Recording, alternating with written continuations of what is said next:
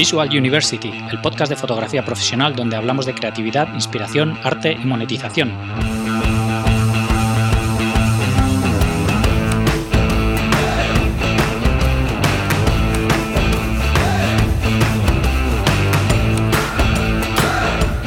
Bienvenidos al episodio 26 de Visual University. Soy Gonzalo Manera y hoy tenemos con nosotros a Javier Martínez Morán.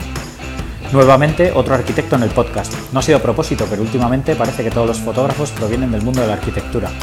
Javier se dedica a la fotografía nocturna y de paisajes, pero aún no profesionalmente. Terminó la carrera hace un año y está en proceso de dedicarse a la fotografía a pesar de tener muchos premios y reconocimiento por su trabajo. Creo que esta situación en la que él se encuentra puede ayudar a muchos de todos los que os encontréis en un momento similar. Antes de dar paso a Javier, quería comentaros que además de en iTunes, iBox y en la web podéis encontrar el podcast en nuestro canal de YouTube, además de, de otros videotutoriales interesantes. El canal de YouTube es visualuniversity.com barra YouTube. También tengo una cuenta de Instagram donde podéis ver una muestra de los trabajos de los entrevistados. El usuario es Visual University. Me encantaría saber vuestra opinión del podcast y sugerencias de personas a las que entrevistar. Podéis contactar conmigo a través de la web, en los comentarios de cualquiera de las plataformas donde está el podcast o en Instagram. Y ahora os dejo con Javier Martínez Morán. Bienvenidos a un nuevo episodio de Visual University. Hoy tenemos con nosotros a Javier Martínez Morán. ¿Qué tal, Javier? ¿Cómo estás? Hola, ¿qué tal? Buenas noches. ¿Qué tal? Bienvenido. Gracias por, dedicarnos un ratillo, que por fin, por fin hemos conseguido cuadrarlo y, coincidir por internet. Sí, sí, nos ha costado, nos ha costado, pero por fin lo hemos conseguido. Y bueno, muchas gracias a ti por, por la oportunidad de estar aquí y nada, con muchas ganas de empezar. Genial, pues nada, eh, si quieres empezamos para todo el mundo que no te conozca contándonos quién eres y a qué te dedicas.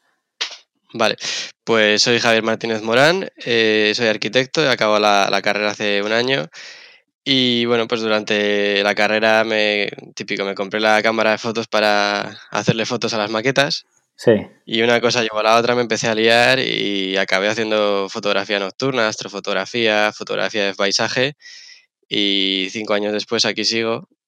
Y la verdad que bueno, pues eh, intentando conseguir que esto se convierta en una forma de vida o al menos conseguir algún tipo de ingreso por aquí y nada, y ahí estamos. Muy bien, cuéntanos volviendo un poquillo hacia atrás eh, de dónde eres y un poco cómo ha sido, cómo ha sido tu infancia y cómo, cómo llegaste a la fotografía, si tu primer contacto fuese a través de, la carrera o si pues en casa ya eran mm. aficionados a la fotografía o un poco de dónde te, de dónde te viene todo eso. Bueno, pues eh, yo crecí en Madrid, soy de Madrid, he crecido, estaba en Madrid. Luego cuando, cuando tenía cuatro años a mis padres les dieron un trabajo en Canarias y nos fuimos para allá tres o cuatro añitos a, a Gran Canaria. Y entonces ahí ya pues me enamoré de las islas, eso es algo que me ha marcado. Entonces yo creo que quien conozca o haya visto algo de mis fotos en mi trabajo sabe que, que siempre que intento, o sea, que puedo irme a Canarias voy allí, me gusta mucho, casi todos los años voy mínimo una vez. Entonces es algo que ha marcado como mucho mi, mi trabajo fotográfico. Hmm. Eh, luego, lo de la fotografía, mi, mi, padre hacía fotografía de manera aficionada cuando yo era pequeñito y me iba con él y me dejaba, tenía un Tanron de estos catadióptricos 500 milímetros para hacerle fotos a los pájaros y tal y me lo dejaba usar y a mí eso me, me gustaba mucho. Pero luego hubo una época en la que no, vamos, yo no tocaba la fotografía para nada hasta que me metí a la carrera, yo creo que el segundo año así, que quieras o no, en la carrera de arquitectura, que es la que estudié, te, te intentan educar de una manera la, vista y los para controlar los espacios, las dimensiones. Entonces eso, quieras o no, te va, te va modificando la forma de ver el mundo y pues empecé a hacer fotos, me regalaron una compacta y empecé a hacer fotos pues típicos, escenas de calle, detallitos de edificios y tal. Hmm.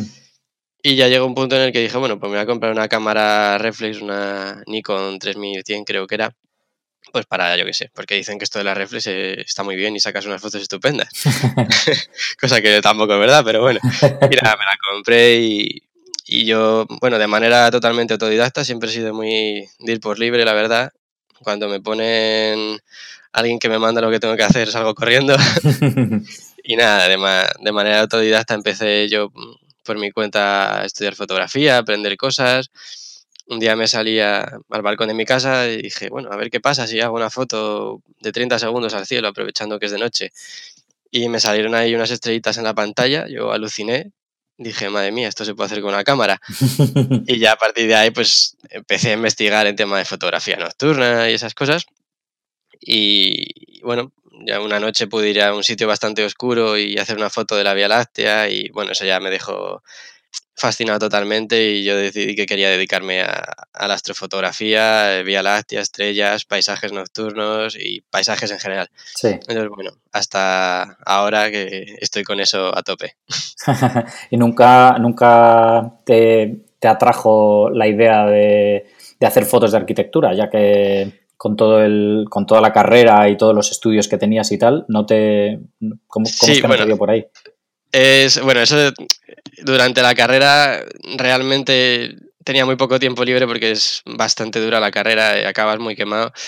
Y el tema de la fotografía nocturna era como la válvula de escape que yo tenía para desconectar y irme del campo a hacer fotos. Sí. Entonces no quería verla ni en pintura. ya una, una, vez que ya vas acabando la carrera, empiezas a tener tiempo libre, descubres que puedes salir de casa y esas cosas. Ya sí he empezado a hacer fotografía de arquitectura, me he metido un poco más e incluso he hecho algunos trabajos y para estudios y bueno, pues de obras terminadas, de edificios y la verdad que también me gusta bastante. Es un estilo diferente al que yo suelo hacer porque bueno, ves por dónde vas, no te vas tropezando con las piedras por la noche. Y bueno, pues trabajas con la, con la luz natural y, Pero bueno, sí, la verdad que me gusta bastante jugar con, con las formas, con la luz, eh, los espacios, también, quieras o no, me han educado para eso, así que ahora también lo hago y me gusta mucho. Claro. Lo que pasa que no es como la fotografía por la que más se me conoce, porque tampoco suelo publicarla, pero de puertas para adentro la hago. Claro, ¿y, y haces fotos de alguna cosa más, aparte de, de naturaleza, bueno, paisajes y fotografía nocturna y algo de arquitectura? ¿Hay algo más que, no, La verdad que no, porque el tema de retratos y tal me, encanta verlo, me parece cuando ves un, buen fotógrafo de retratos que esas imágenes que te, llegan ahí dentro, esa es la mirada lo que transmite, pero a mí no me termina de llamar, no, no sé, no me gusta la gente. No sé, no, a lo mejor yo que sé, en donde dijo, digo, digo, digo, digo, a lo mejor algún, dentro de un año o dos estoy haciendo fotos de retrato. Sí. Nunca digas de este agua no beberé. Sí, sí, desde luego, la, la, vida de momento no.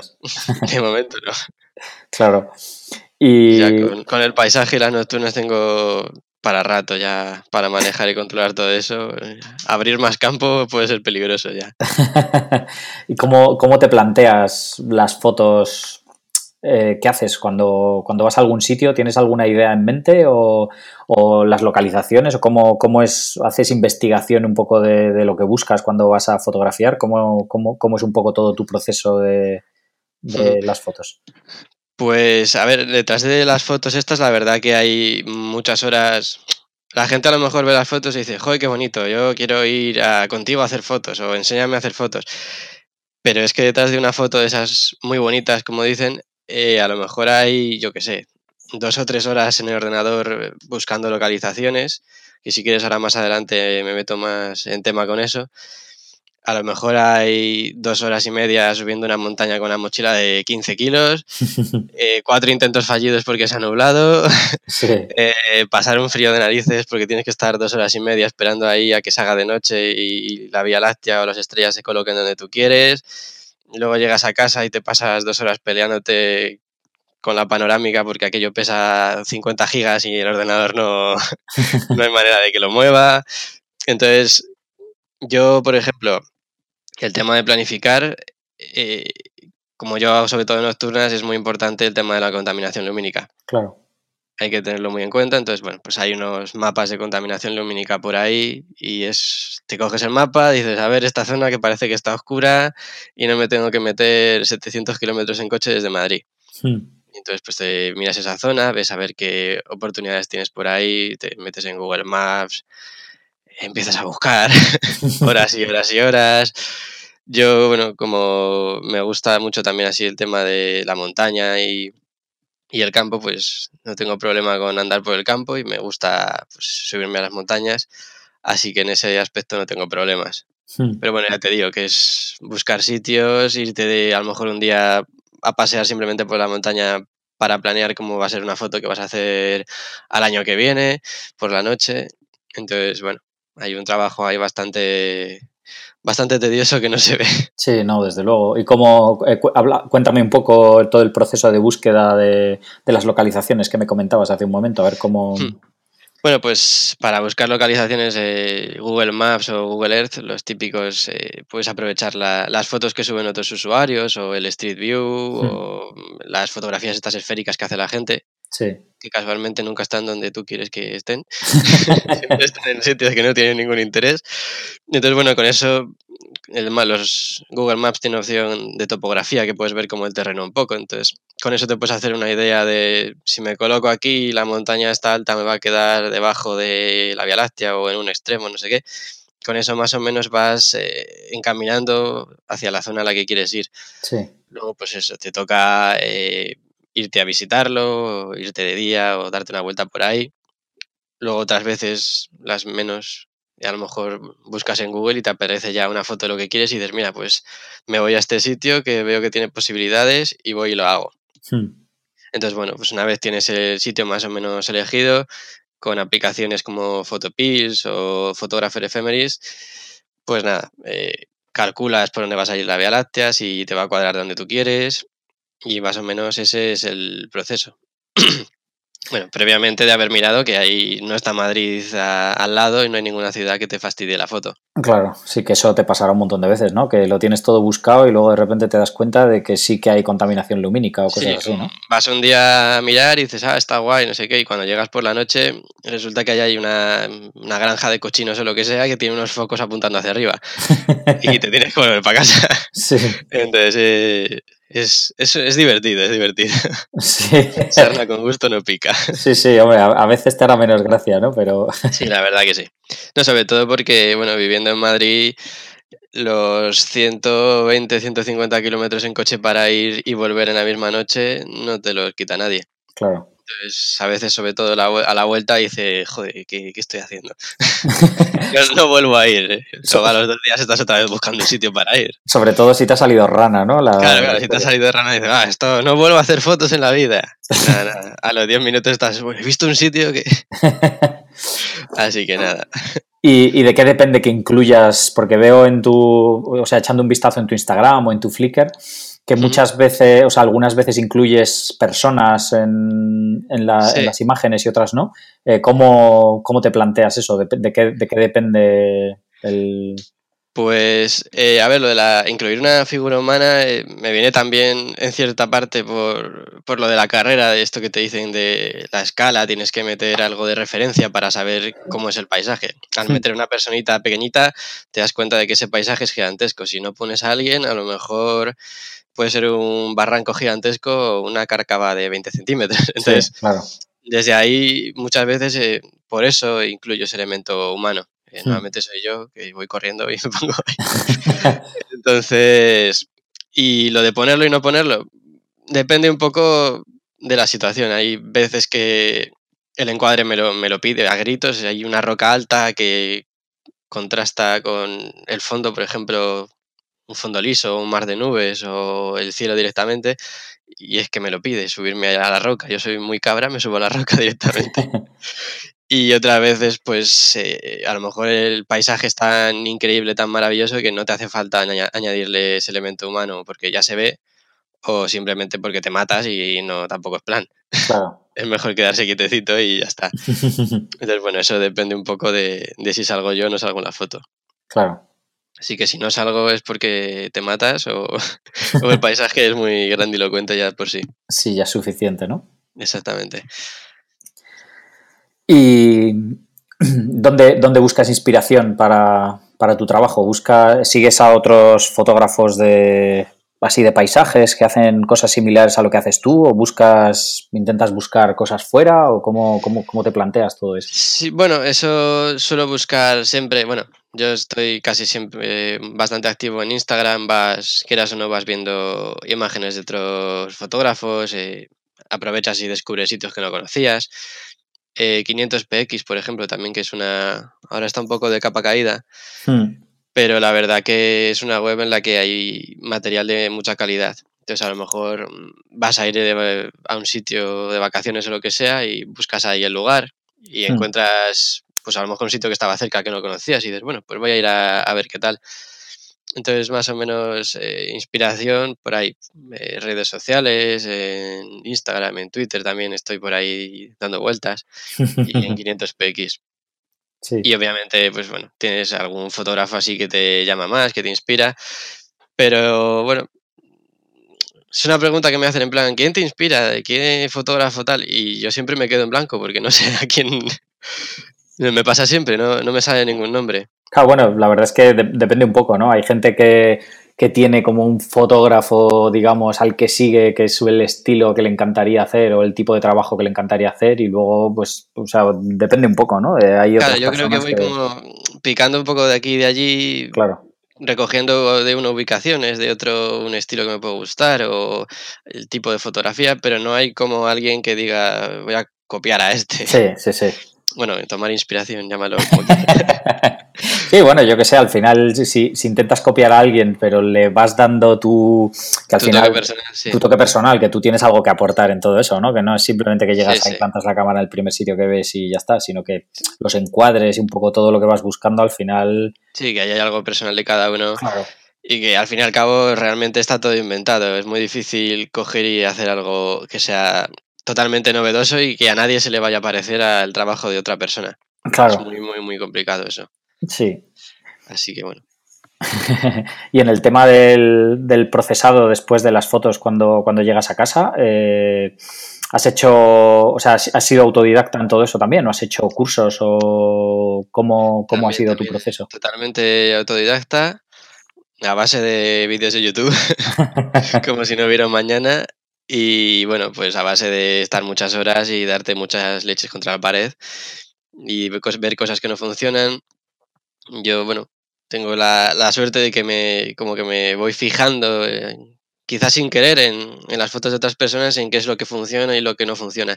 Entonces, subconscientemente, como que voy cogiendo esas cositas y a base de prueba y error, pues voy poquito a poco perfeccionando y mejorando en el procesado. Que bueno, mm. yo dicho sea, eh, proceso las fotos bastante, o sea, no bastante, no, no me invento cosas que no hay, no quito ni pongo cosas que, que no estaban ahí en el momento de hacer la foto, hmm. pero sí me gusta editar las fotos o, bueno, revelarla, llámalo como quieras, porque para mí el proceso creativo de la fotografía no acaba al hacer clic. Sí. Por mucho que tengas la cámara bien configurada, eh, la cámara nunca va a captar lo que tú estás viendo, lo que tú estás sintiendo. Para mí la fotografía es transmitir eso y apretándole la foto, el botón de la cámara no, se transmite eso. Yo necesito luego eh, pues darle caña en Photoshop o en lo que sea para poder conseguir transmitir lo que yo estaba sintiendo en ese momento. Entonces, bueno, gracias a Dios, eh, a mí me gusta, me lo paso bien eh, editando en el ordenador, me lo paso bien haciendo, planificando la foto, me lo paso bien haciéndola y me lo paso bien editándola luego. Así que tengo esa suerte de que multiplico la diversión por tres. Claro. Hay gente que se queda solo con hacer la foto y el resto lo odia. Yo, bueno, pues estoy un poco más loco. Claro, y en cuanto me, me comentabas que al principio cuando te has presentado, que que eres arquitecto y que, y que, y que te gustaría llegar a vivir del, de la fotografía. ¿Cómo, ¿Cómo, es tu situación ahora mismo y cómo, por, qué, por qué te planteas eso? Porque cualquiera que vea tu, tu web, eh, con todos los premios que tienes y menciones y la verdad es que tienes una carrera interesante, ¿no? De cómo, cómo, cómo, cómo, te planteas, o sea, cuál es todo tu proceso y, y un poco en qué situación estás para que todo el mundo... Pues bueno, yo eh, como te he dicho, acabo la, la, carrera hace un año, he estado en algún estudio de arquitectura trabajando un tiempo, pero realmente no, no termina de llenarme, no, quizás necesito un tiempo de descanso de eso después de acabar la carrera, que acabé bastante quemado. Entonces decidí dedicarle más a la fotografía, estar saliendo casi todos los días a hacer fotos pero yo creo que me falta eh, un puntito más para conseguir eh, vivir de esto y quizás no sé si sería un tema de, marketing o de saber venderlo, contactar con la gente necesaria, tener esos contactos. Yo tengo un problema que soy bastante tímido, entonces eh, me lo paso muy bien haciendo las fotos, estoy muy bien de puertas para adentro, pero quizás no sé transmitir eso hacia afuera. Entonces ese puede ser uno de los, de los problemillas. Hmm. Yo creo que es una cosa, lo, he hablado alguna vez con, algún otro fotógrafo por aquí, que, yo creo que es un problema un poco inherente a, a los fotógrafos y, a, y en general a la gente creativa, ¿no? Que como que, que el hecho de vender tu trabajo o de, de, sí, de hacerte marketing a ti mismo, digamos, es como, como, no sé, como si te estuvieses Vendiendo diablo. Sí, sí, sí, una cosa así, ¿no? Como que si te estuvieses eh, no siendo fiel, digamos, a, tu a tu creatividad o a tu... No, no, sabría cómo explicarlo, pero creo que, o sea, no sé si me entiendes por dónde... Sí, sí, te entiendo, te entiendo. Pero bueno, quizás tampoco sea, o sea, en mi caso yo creo que tampoco es algo de eso, sino más bien de que eh, tampoco puedes estar en todo. Es decir, si te dedicas a hacer fotos y intentas hacer muy bien eso, tampoco puedes estar en temas de marketing de venderte o de manejar páginas web para crear una plataforma en la que, yo qué sé, vender los cuadros o las fotos. Entonces, es que un poco es el problema de que no puedes estar en todo a la vez. Sí.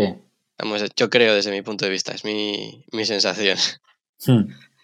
Sí, al final el, trabajo de fotógrafo, eh, no sé, al final es un 20 o un 30% hacer fotos y el resto un millón de cosas más que, tienes que hacer, ¿no? Sí, sí, sí, sí. Que al final, al principio lo tienes que hacer tú todo y luego si tienes la suerte de que de que te va bien, pues a lo mejor puedes tener a alguien que te va gestionando diferentes cosas, ¿no? Pero, pero al principio. Pues... tiene que ir. sí, sí. ¿Y cómo, cómo, te planteas ahora que, o sea, cuáles son tus siguientes pasos? ¿Que eh, vas a seguir ahí apostando a tope por la fotografía o...? Pues eh, bueno, ahora estaba, porque bueno, si me, si me sigues en Instagram o tal, habéis visto que me gusta mucho compartir eh, lo que hay detrás de las fotos, cómo las voy haciendo, ese tema didáctico, quizás porque como yo fui autodidacta, me gusta compartir lo que he aprendido de, de modo que si alguien quiere venir detrás y aprender, no le cueste tanto como me costó a mí. Hmm. Entonces, eh, por ese lado de enseñar a la gente y quizá, yo que sé, hacer cursos o tanto online como presenciales, creo que puede haber una, salida importante. Lo que pasa que, claro, estamos en las mismas. Necesitas una cierta infraestructura, no es todo tan, fácil. Sí, sí. Y si lo quieres hacer bien, pues bueno, el tema en España, el tema de los autónomos ya, ¿para qué vamos a hablar? sí, sí. Así que... Y haces, haces muchos, muchos temas de cursos y tal, porque incluso aquí en tu, en tu web tienes una sección de cursos y talleres. Sí, he empezado a hacer algunos, este verano he estado haciendo algunos, hmm. pero bueno, de momento está, está empezando antes de, bueno, antes de este verano no, no había hecho gran cosa, algún, amigo, algún conocido, así. Sí. Pero bueno, eso por, por, amor al arte más que otra cosa, típico de que eh, quedamos y me enseñas y bueno, pues quedas con él y, le vas contando. Y a raíz de eso yo he visto, bueno, pues que se me, que más o menos se me daba bien, sabía, era capaz de transmitir lo que yo sabía. Sí. Que eso es importante porque, bueno, puedes saber mucho y si no eres capaz de contárselo al que tienes al lado, pues apaga y vámonos. Claro.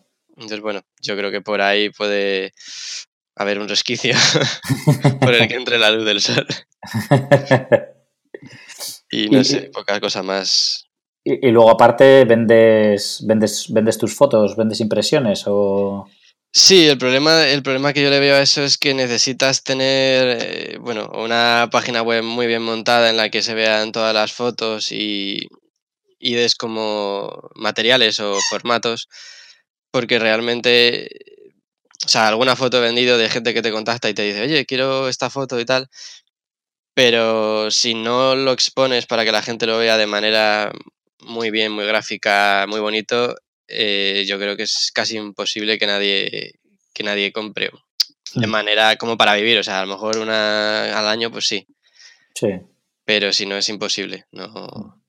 vamos, desde mi, vamos, yo creo que desde mi punto de vista es bastante difícil conseguir que, que eso salga sin tener una inversión detrás de mucho dinero para crear una plataforma de venta de eso, contactar con una empresa que te haga las impresiones, que te las enmarque, que te las envíe.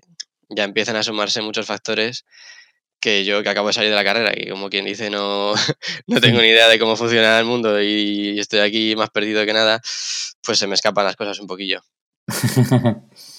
bueno, es todo, todo, un proceso, ¿no? Claro, sí, no, es divertido, te lo pasa bien, pero también es frustrante y, y te agobia un poquillo el, porque ves que el trabajo que estás haciendo, que bueno, al final acabas de irte a hacer fotos, eso no deja de ser un trabajo. Estás ahí invirtiendo un montón de horas, dinero, esfuerzo y ves que realmente no, no va a ningún sitio. Claro. O sea, me lo paso muy bien, yo lo disfruto, pero es, me fastidia ese, ese plus. Sí, sobre todo que al final, bueno, no sé en qué situación estás ahora, si sigues todavía viviendo en casa de tus padres o tal, sí. pero, pero que al final mmm, aún viviendo en casa de tus padres tienes unos ciertos gastos, sobre todo si encima te estás desplazando para ir a hacer fotos y el sí, equipo sí. y tal, que ya solo en eso al final tienes que invertir dinero. Y si encima vives ya tú solo o tienes familia o vete a saber, pues ya ni te cuenta. No quiero ni saberlo. ni saberlo. Pero sí, sí, está... Es una inversión muy grande. Claro. Y hasta, y, a, y hasta ahora, eh, los, los, trabajos que has, que has ido haciendo, eh, ¿cómo has ido consiguiendo esos clientes o cómo ha sido a través de, de redes sociales? Sí, la cómo... mayoría han sido a través de redes sociales, eh, sobre todo Instagram, que es donde, bueno, es la que, la que más uso. Estoy casi uh -huh. todo el día metido. y bueno, realmente, o sea, estaba, cuando empecé subía muchas cosas a Flickr y tal, pero llegué justo y se hundió aquello de mala manera, así que no me sirvió para nada. Y nada, luego ya con Instagram empecé hace año y medio, dos años, hmm. o más a lo mejor, ya ni me acuerdo. Y la verdad que he ido subiendo bastante rápido seguidores y la verdad que se crea una comunidad bastante interesante de gente que te va contando cosas y te preguntan. Que hay, por ejemplo, también hay o sea, a mí, por ejemplo, a lo mejor me llegan, mm, no sé, tres o cuatro o cinco mensajes al día, los días que menos, y hay días que me llegan 10 o 20 mensajes de gente que te dice que sea su asesor de compra, ¿sabes? ¿Qué cámara me recomiendas? ¿Qué objetivo? No sé qué. Que sí. yo respondo, vamos, intento responder a todos, a algunos se me escapa porque es imposible. Y eso también es un, un montonazo de tiempo y de, de esfuerzo, porque claro, no vas a decirle, pues, cómprate cualquiera. A mí me da reparo, ya me pongo a mirar ahí en Google a ver qué cámara sí, sí, sí. me compraría yo si fuera él. Entonces, claro. o sea, las redes sociales está estupendo porque por un lado consigues, pero por otro también tiene un montonazo de trabajo que no se ve. Sí, sí, muy, sí. muy esclavo también. Tengo que subir fotos, tengo que contestar a este. Y bueno, que lo hago por gusto y por placer, pero que como ya hemos dicho, no me importaría que se transformara en algo más. Claro, claro, claro. Pues nada, es que eh, como te comentaba antes de que empezásemos la, la entrevista, mmm, siempre intento hablar con todos los fotógrafos un poco de todo el proceso, no solo de la parte creativa de la fotografía, sino también un poco de la parte económica, ¿no? Que al final, si te dedicas a la fotografía, pues mmm, tienes que ganar dinero y para poder pagar las facturas, ¿no? Si no, pues eres amateur y es fantástico poder dedicarte como, como amateur por afición a la fotografía, pero, Pues sí. pero, no, pero no es tu trabajo, ¿no? Al final, entonces, que si, que si quieres dedicarte profesionalmente, tienes que, tiene que ser un negocio sostenible. Entonces, tu caso me parecía interesante por, por eso, porque cualquiera que pueda ver tu web puede decir, jo, este tío le va súper bien, mira cuántos premios tiene, mira tal, y que luego la realidad pues es bastante diferente, ¿no? Que, Sí, sí. que aunque tengas eh, premios y tal, pues luego que no es que te estén cayendo los trabajos por un lado y por otro. Hmm, Bueno, eso, y una anécdota muy graciosa, eh, un fotógrafo que se llama Dani Cachete, que hizo la, la foto esta muy famosa que había un banco ahí en, en Loiva, en Galicia, Sí, que se hizo viralísima, salió en todos los telediarios, el, el banco más bonito de España, tal, con la Vía Láctea, y decía él que mientras todo el mundo estaba usando su foto del banco, eh, su cuenta en el banco estaba vacía. Entonces es- me parece muy gráfico ese asunto de todo el mundo dice que es muy bonito, pero nadie realmente lo quiere pagar por una fotografía.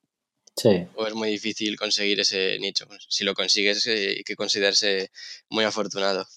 Claro, sí, sí. Pues sí, la verdad es que no, no caigo ahora mismo en la foto que, comentas, pero sí me parece bastante, bastante acertado, ¿no? La, la anécdota. Sí, sí.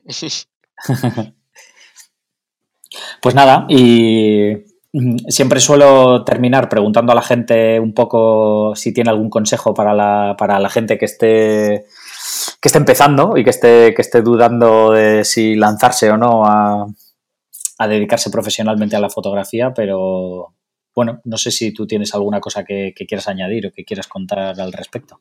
Bueno, en mi caso consejos para eso no te puedo dar, es más, eh, recibiría gustosamente cualquier consejo de ese tipo, pero bueno, yo creo que realmente si, si te apasiona la fotografía y, y lo vives con pasión, eh, es un otro aprendizaje que hay que está bien, es interesante y por el que hay que pasar. Entonces, bueno, si consigues gente que te asesore y tienes la suerte de que te ayudan, pues mucho mejor. Pero si no, bueno, también es una experiencia por la que yo creo que hay que pasar y que, bueno, siempre es, siempre viene bien. Sí, sí, sí, desde luego. Al, final, eso, siempre, que hablas con, alguien que lleva años, ¿no? Eh, al final una de las cosas que todo el mundo está de acuerdo es que es un trabajo que requiere mucho tiempo, ¿no? Y que, y que tienes que irte abriendo camino poco a poco y aprendiendo de tus errores y que, y que es muy difícil, o sea, que, el, que, un, que tener éxito así de la noche a la mañana es, no, no, no, es fácil. prácticamente imposible, que no... Sí, además tenemos el problema de lo que dices, que es poco valorado el trabajo que detrás. Seguimos con la, la idea esa de que es apretar el botón de la cámara y listo. Sí. Que mi cuñado tiene un móvil que hace mejores fotos. Entonces es que con eso no se puede luchar. Sí, sí. Es muy complicado. Y, Instagram precisamente no ayuda a eso tampoco. No, no, tampoco. Aquí todos le, metemos un filtrito y arreglado. Sí, sí, sí. Pero bueno, como realmente hoy en día es, vamos, desde mi punto de vista es la red social más potente ahora mismo y tiene sus contras, tiene el problema de que todo el mundo termina haciendo las mismas fotos, eh, tienes esa sensación de que foto con el móvil, hay mucha tontería, pero por otro lado, bueno, se, crea, se crean vínculos entre personas y se aprenden cosas, te mantiene alerta nuevas técnicas, nuevas cosas que puedes aprender. Y yo lo veo también como una forma de darte a conocer para más adelante intentar sacar de ahí un cierto rédito económico. Sí, y yo creo que además hoy en día es, mm, casi tan importante como tu web, ¿no? Que al final a ti te hablan de cualquier fotógrafo eh, a cualquier nivel y lo primero que haces es buscarlo en Instagram para ver lo que hace. No, no, no le buscas en Google primero para encontrar su web, sino que lo primero que haces es buscar su perfil de Instagram. Sí, que a lo mejor te da pereza meterte en Google porque tienes en Instagram directamente ya abierto y lo buscas tal cual.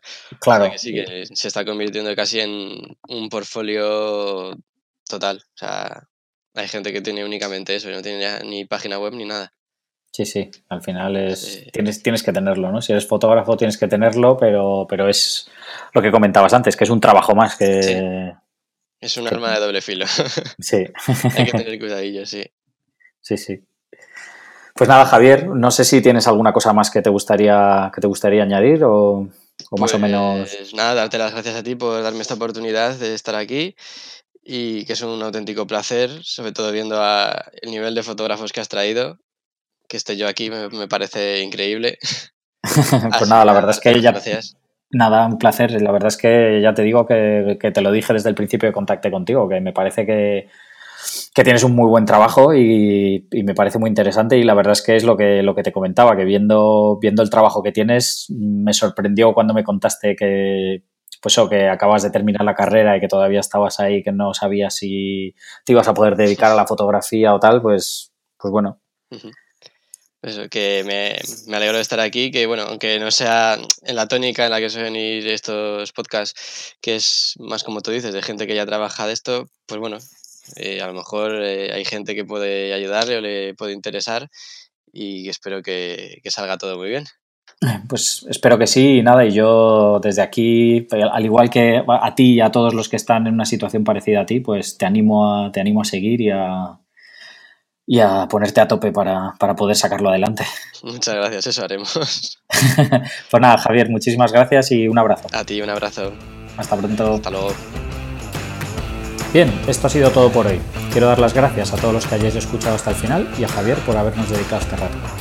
Echad un vistazo en visualuniversity.com barra 26 para ver las notas del programa con enlaces a la web y redes sociales de Javier. Si os ha gustado, por favor, dejar una valoración en iTunes que me ayuda mucho a que más gente encuentre el programa. Un saludo y hasta la próxima.